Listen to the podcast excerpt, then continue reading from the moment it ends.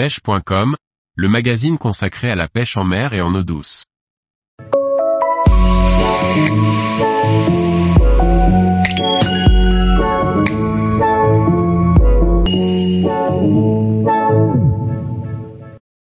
Aménagement de son bateau de pêche, siège jockey ou bolster.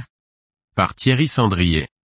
Particulièrement chez les pêcheurs, lorsque l'on choisit la manière d'aménager son semi-rigide, la question de l'assise est régulièrement au cœur du débat. Il existe les inconditionnels du bolster et les partisans des sièges jockey. Tour d'horizon des avantages et inconvénients de chaque solution. Sur le plan de la sécurité lors de la navigation, l'avantage va indiscutablement au siège jockey. En effet, le fait de pouvoir s'adosser comme sur un bolster, mais en maintenant entre les jambes l'essentiel de l'assise apporte une stabilité incomparable et limite les mouvements du corps lorsque le bateau est soumis à la houle et au clapot. Si l'on élimine de ce comparatif les sièges jockey suspendus, donc montés sur un amortisseur, le confort en navigation est équivalent. Le corps est soumis aux mêmes contraintes lors de la navigation debout. Cependant, avec des sièges jockey, en fonction de la hauteur de la console et de l'état de la mer, il est possible de naviguer assis ce qui est particulièrement reposant lors des longs trajets. Au contraire le bolster permet uniquement la station assis debout donc adossé. Les solutions et l'espace de rangement sont différents entre les sièges jockey et un bolster.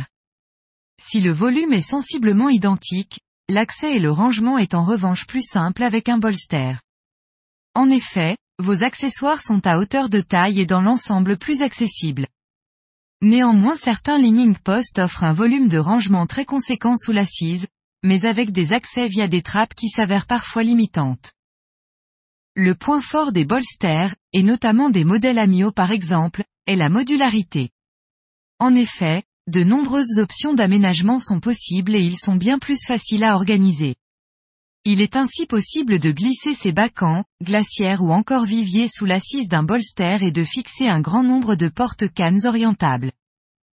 Sur les sièges jockey, il est évidemment possible d'installer quelques porte-cannes mais le nombre et la position restent limités.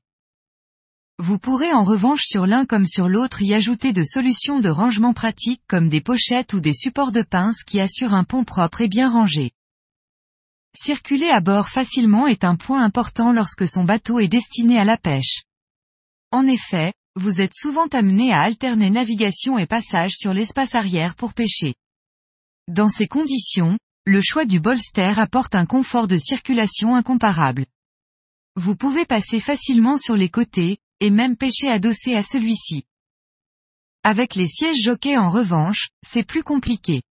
Vous ou votre passager doit enjamber l'autre siège en fonction de la position du poste de pilotage ou être particulièrement mince pour réussir à se faufiler entre les deux.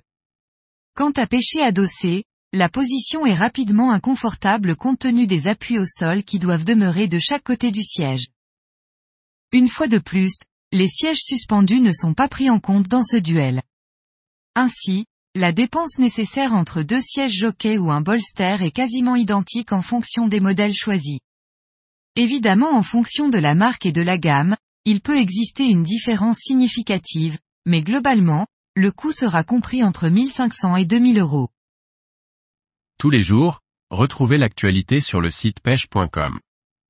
Et n'oubliez pas de laisser 5 étoiles sur votre plateforme de podcast.